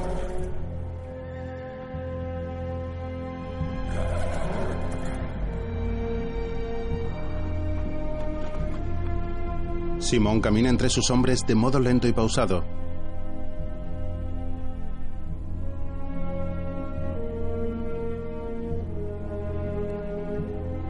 Acerca su mano al cuello de un chico confortándolo. Luego mira hacia el frente mientras sus hombres van desenvainando sus espadas y preparando sus armas. Algunos de ellos portan banderas venezolanas.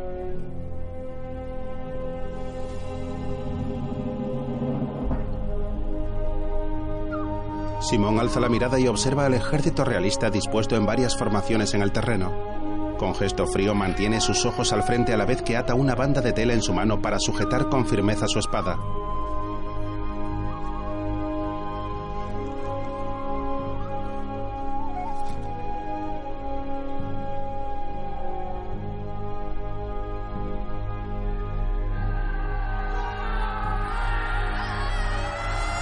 Al dar el grito de ataque, los patriotas corren enfurecidos hacia el bando enemigo. Los realistas disparan con sus cañones a la misma vez, dando comienzo a la batalla.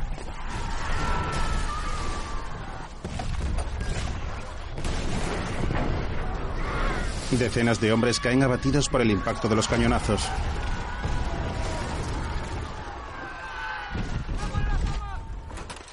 Otro escuadrón de españoles armado con cientos de rifles dispara a quemarropa sobre los autóctonos derribando un numeroso grupo. En la zona en la que está Bolívar, los patriotas atacan sin piedad a los realistas aniquilando a muchos de ellos.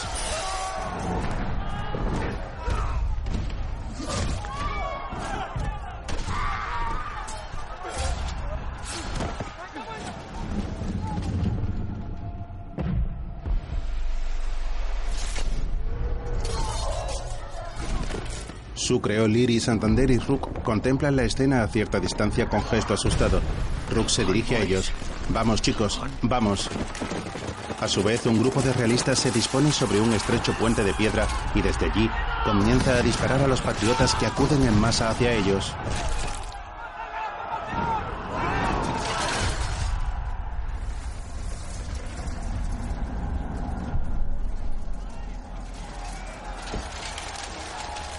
Con decisión se echan sobre los españoles empujando en masa a los soldados los cuales son obligados a retroceder poco a poco.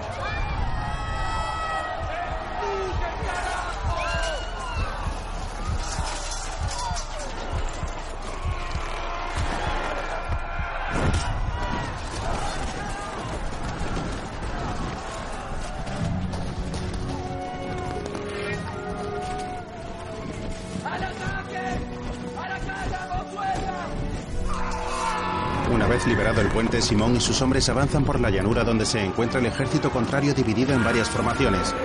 Ahora los patriotas a caballo acompañados por la brigada irlandesa corren hacia el bando enemigo. Algunos realistas empujan a los patriotas al vacío desde el puente. En el campo de batalla la lucha encarnizada prosigue.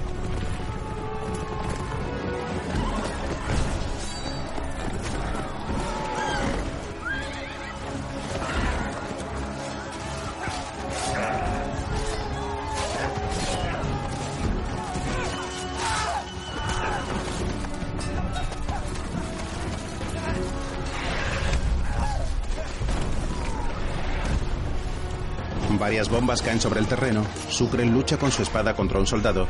Miles de personas corren de un lado a otro sin dejar de pelear. Simón logra deshacerse de varios realistas que le rodean.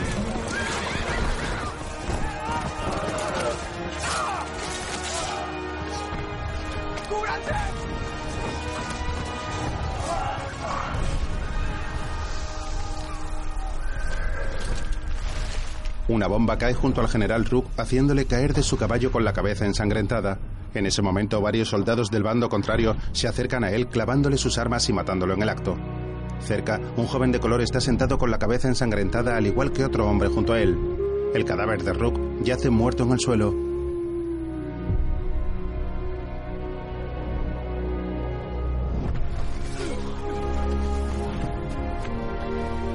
Otra noche el ejército patriota celebra la victoria.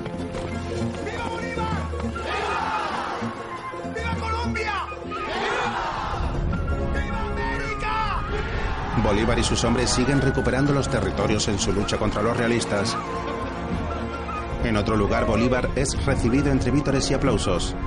Una mano va marcando con una pluma en un mapa las zonas conquistadas. De nuevo en la fiesta, un grupo ameniza con su música la velada.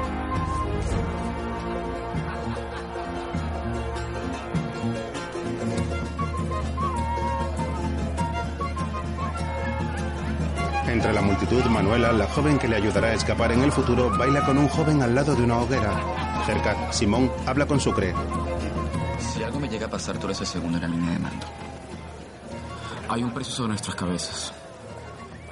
Y quiero que lo tengas en cuenta. Existe un plano oscuro para el continente. Y quienes defendemos la Unión de Sudamérica tendremos enemigos muy poderosos. Eso poco importa, Simón. Yo muero por esta causa y tú lo sabes. Yo lo sé. Manuela se fija en Simón y observa cómo una joven se acerca a él y Sucre. ¿Bailamos? Esta fiesta apenas empieza. Seguro. El teniente se va con la chica dejando solo a Simón. En ese momento Manuela se acerca a él. Todos dicen que el general es un excelente bailarín. Al menos eso es lo que dicen las mujeres.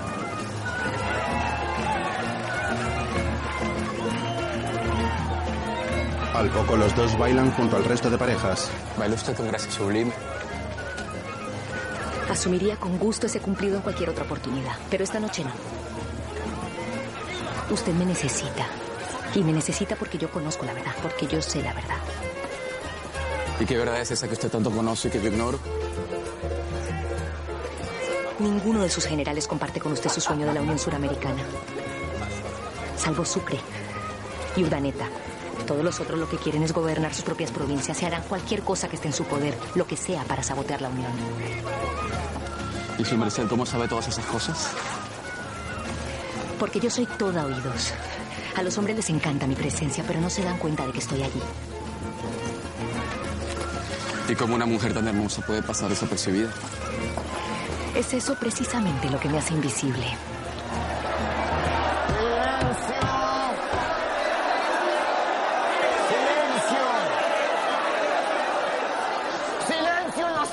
Tres años más tarde, sesión del Congreso, Bogotá. Yo no asumí la presidencia para vernos retroceder.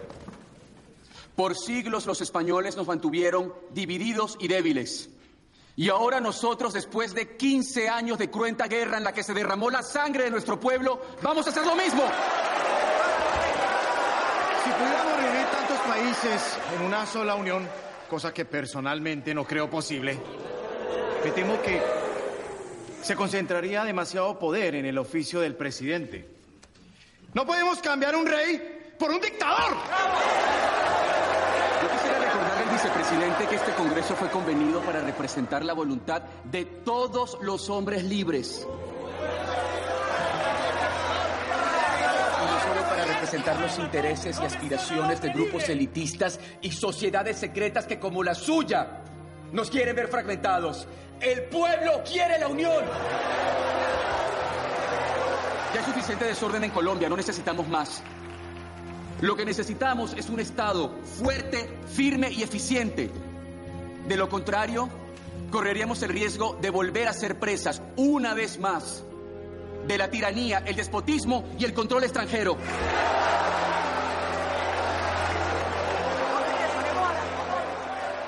Luego Simón se reúne con Martín, el cual le pregunta, ¿recibiste nuestra propuesta de fundar el primer banco en Colombia? Simón le responde, sí, la recibimos.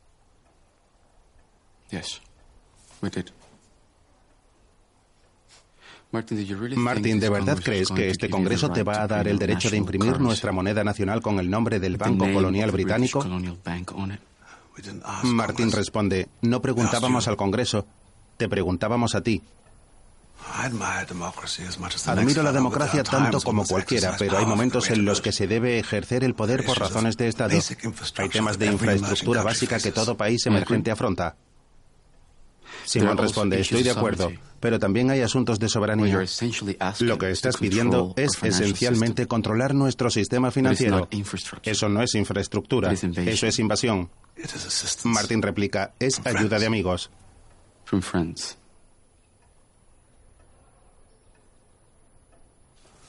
Bolívar se sorprende con la respuesta y continúa. Te voy a hacer una pregunta, Martin. Nos conocemos hace mucho, ¿verdad?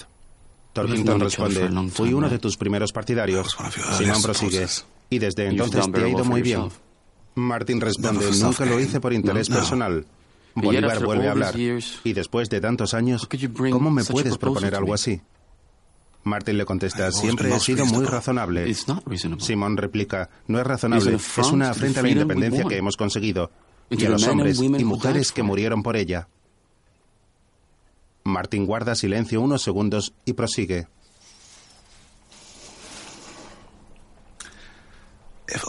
Si pudieras verlo con más perspectiva, Simón, Bolívar le corrige. Presidente, soy el presidente. E insisto que lo respetes y que respetes este despacho, porque pertenece al pueblo de esta república.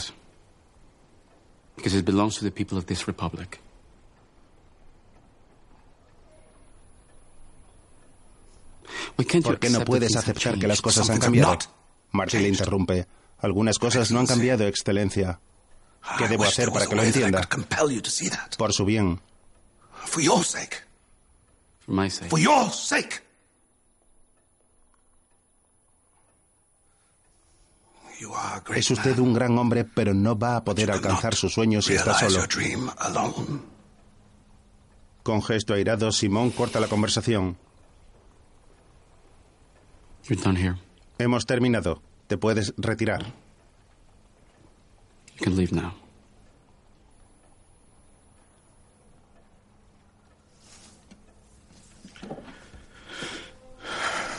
Martín levanta las cejas y le dice, gracias por su tiempo. Thank you for your time.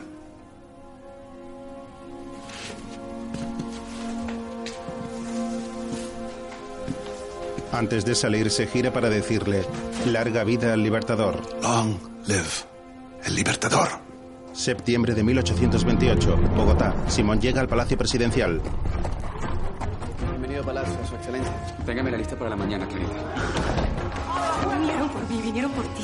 Tras estar con Manuela, el presidente huye por una ventana. Un grupo de hombres a caballo alumbrados con antorchas lo persigue. Bolívar corre a toda velocidad a esconderse entre unos matorrales hasta conseguir despistarlos. Simón descubre entre sus perseguidores al coronel Santander. Luego echa a correr bajo la fuerte lluvia.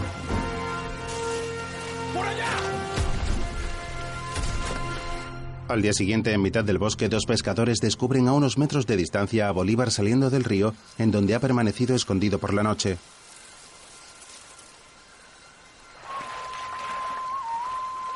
Venga. Mire. Luego, en casa de uno de los pescadores, Simón se reúne con Daniel O'Leary, el cual le dice, seis de los conspiradores han muerto y hemos arrestado a otros diez hombres. Manuela. O'Leary responde, ha sobrevivido. Es una mujer muy valiente. Libertador. Uno de los pescadores le acerca algo de comida. La familia lo observa con curiosidad.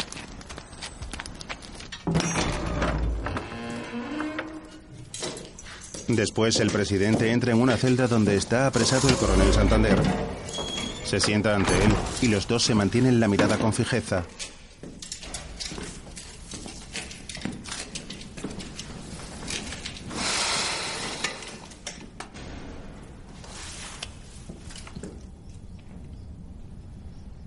Usted y yo hemos compartido mucha historia.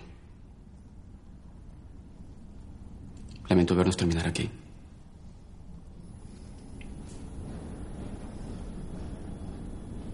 Entonces, ¿este es el final? El tribunal lo condenaba a muerte. Y a mí me ha puesto frente a dos opciones pésimas. Si permito que su condena a muerte se cumpla, también morirá la unión. Y si lo perdono, será usted quien me mate a mí. Eliminaría al único hombre que se atrevió a decirle la verdad. La verdad, Santander.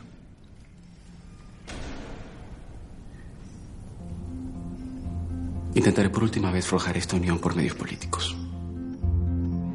En el Congreso los dos cuando se enfrentan. Luego Manuela se dirige a Bolívar. ¿Perdonaste a Santander? Dime que no es verdad. No tiene sentido enviar el mensaje al mundo de que estoy asesinando a todo aquel que se oponga a mí. No quieren igualdad, no quieren unión. Solo sirven a sus propios intereses y a los de los poderosos. ¿Tú crees que yo no soy consciente de lo que me estás diciendo? Eres el presidente. No puede haber pacto con los que se han convertido en los enemigos de tus ideales. El presidente abandona el Congreso. ¡Quítame la mano de encima! Dos hombres retienen al maestro de Bolívar. Luego, en su despacho, ¿Dejaste en libertad a Santander? ¿Es verdad eso? ¿Vas a entregar el futuro del continente en manos del hombre que trató de matarte? ¿Ah? Y que está tratando de dividir el país. Simón, tú has llegado más lejos de lo que nadie se hubiese podido imaginar. Y ahora le das la espalda al pueblo. ¿Cómo quieres tú que yo respete eso? ¡Respóndeme! ¿Usted quiere mi respuesta? Coge una espada y la coloca en la mesa. ¿Usted quiere mi respuesta? Aquí está mi respuesta. Empuñaremos nuevamente nuestras espadas. El plan ya está acordado. Yo me iré a Cartagena, iré a Venezuela. Fernando escucha tras la puerta. Finalmente le quitaremos el poder al traidor de paz. Juaneta se queda aquí en Bogotá. Me cargo de la capital. Sucre retornará al sur y lo retomará. Reunificaremos la República, maestro.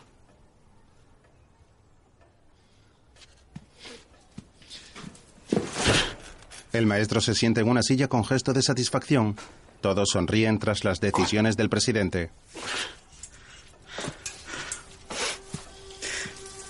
Me tengo que ir, Simón. Feliz viaje, mariscal. Sucre sonríe y se marcha del despacho.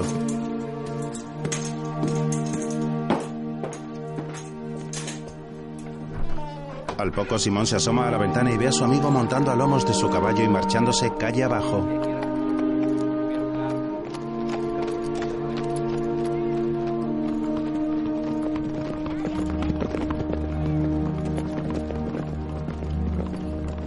Luego Simón está con Manuela. ¿Por qué? Yo seré mucho más útil a tu lado que aquí.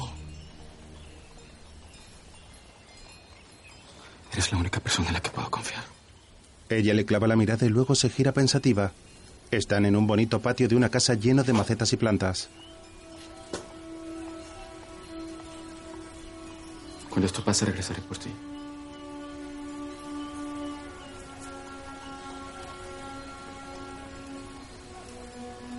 Adiós, amor. Manuela vuelve el rostro enojada y Simón permanece callado mirándola. Adiós, Manuela. Simón.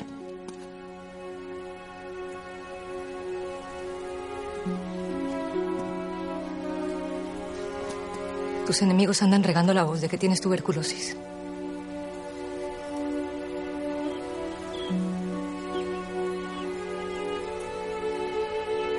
Algo se deben traer entre manos.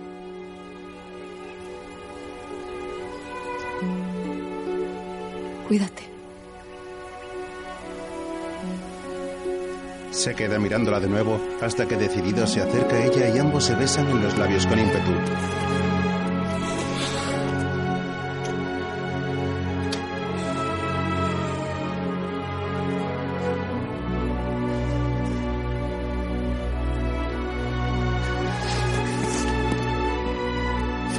Él se marcha dejando a la mujer con los ojos llenos de lágrimas.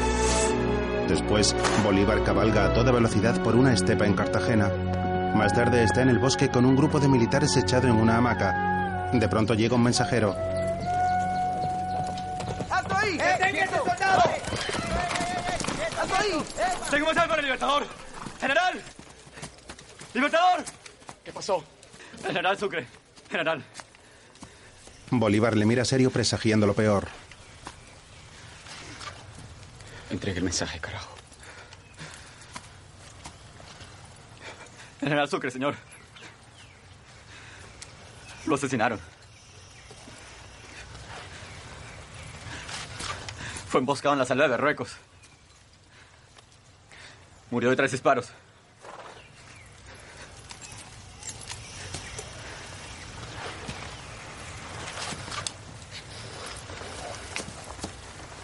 Bolívar comienza a caminar cabizbajo tratando de asimilar la noticia recibida.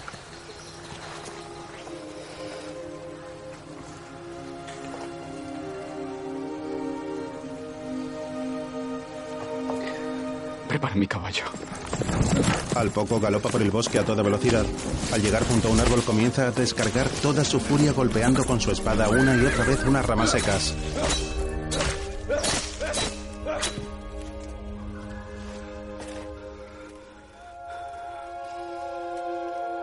se sienta con los ojos cerrados y respira agitadamente. Eleva su vista hacia arriba contemplando los árboles que le rodean.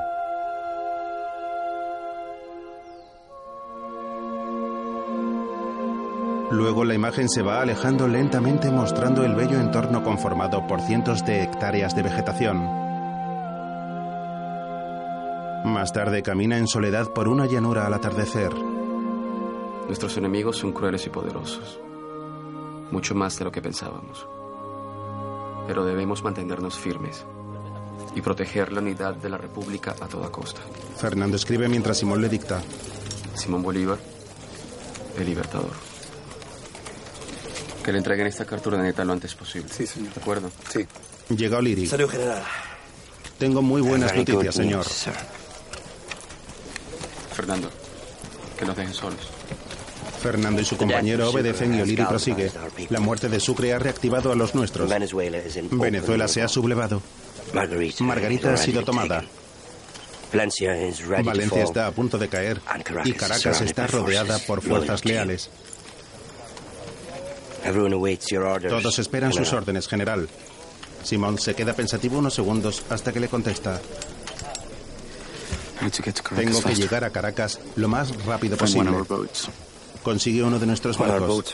Daniel le dice, nuestros barcos están en misiones y honestamente, señor, sería muy difícil protegerlo en el mar. Sabemos de una nueva conspiración contra su vida. Bolívar le interrumpe. Vamos, Daniel. Llevan años years." conspirando contra mi vida. Fernando.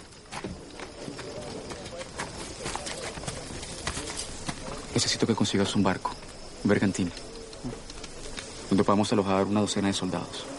Sí. Tenemos que movernos rápido y sin llamar la atención. ¿De acuerdo? Preparen todo. Simón. O'Leary le dice, creo que es demasiado peligroso. Y Simón responde, Daniel, confía en mí. Tenemos que hacerlo. Prepárate para volver a Bogotá inmediatamente. General. O'Leary asiente y Bolívar se retira. Puerto de Barranquilla, 1 de diciembre de 1830. Simón llega con tres soldados. Fernando. Todo está arreglado, mi general. ¿A quién pertenece el barco? A Joaquín de Mier, un español fiel a nuestra causa. Revisen el barco. Tú y los demás monten guardia. Sí, mi general. Fernando vuelve a cerrar la cancela de entrada al puerto y Simón entra y camina por la pasarela de acceso mientras espera que los soldados revisen el bergantín.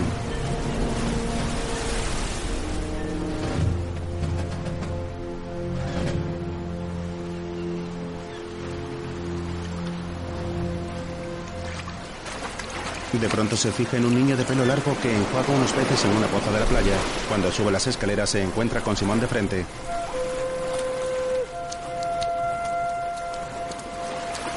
¿Por qué andas solo? ¿No tienes más hermanos? Tengo un hermano y dos hermanas, pero son muy pequeños. ¿Y tú cuidas de ellos? Sí, Mm. Tu papá debe estar muy orgulloso de ti. mi papá murió en la guerra.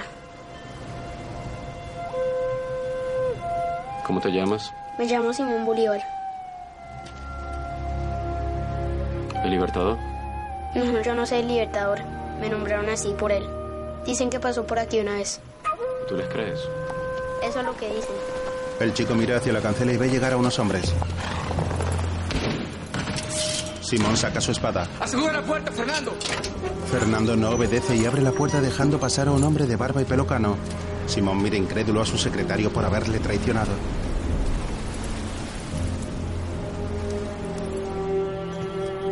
A su espada, general.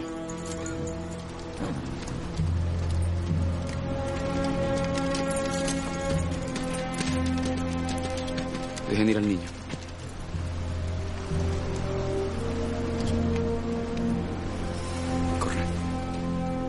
¡Corre, te digo! El niño se marcha. Un grupo de soldados se coloca tras el anciano y Fernando.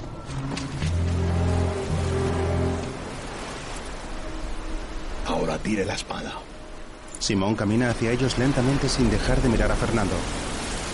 Luego suelta su espada con gesto colérico. Recógela. Fernando obedece.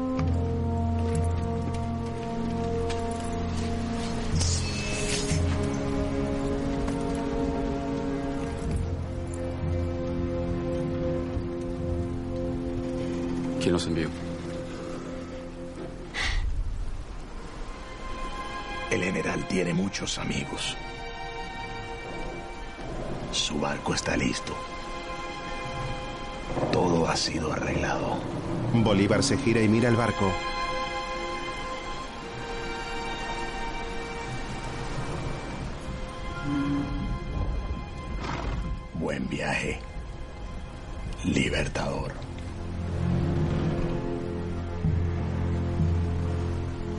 Moverse, Simón mira al grupo de hombres y luego se fija de nuevo en Fernando. En esa postura permanecen unos segundos.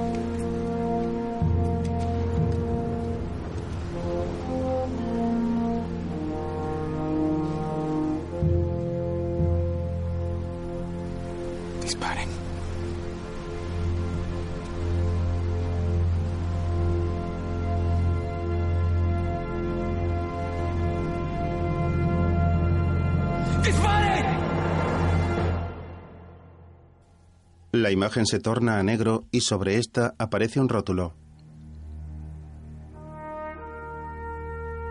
Simón Bolívar nunca llegó a Venezuela. Su muerte fue anunciada 16 días más tarde. La causa oficial de su muerte fue tuberculosis. En un atardecer, Simón camina con su esposa María Teresa por una llanura agarrados.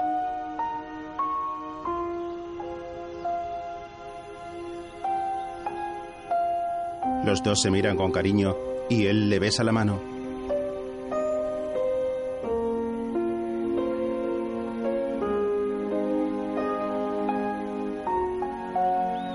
La joven sonríe y ambos se dedican miradas cariñosas. Luego se besan en los labios. Sobre un fondo negro comienzan a aparecer los títulos de crédito. Una película dirigida por Alberto Arbelo y protagonizado por Edgar Ramírez, María Valverde, Erich Wilpret,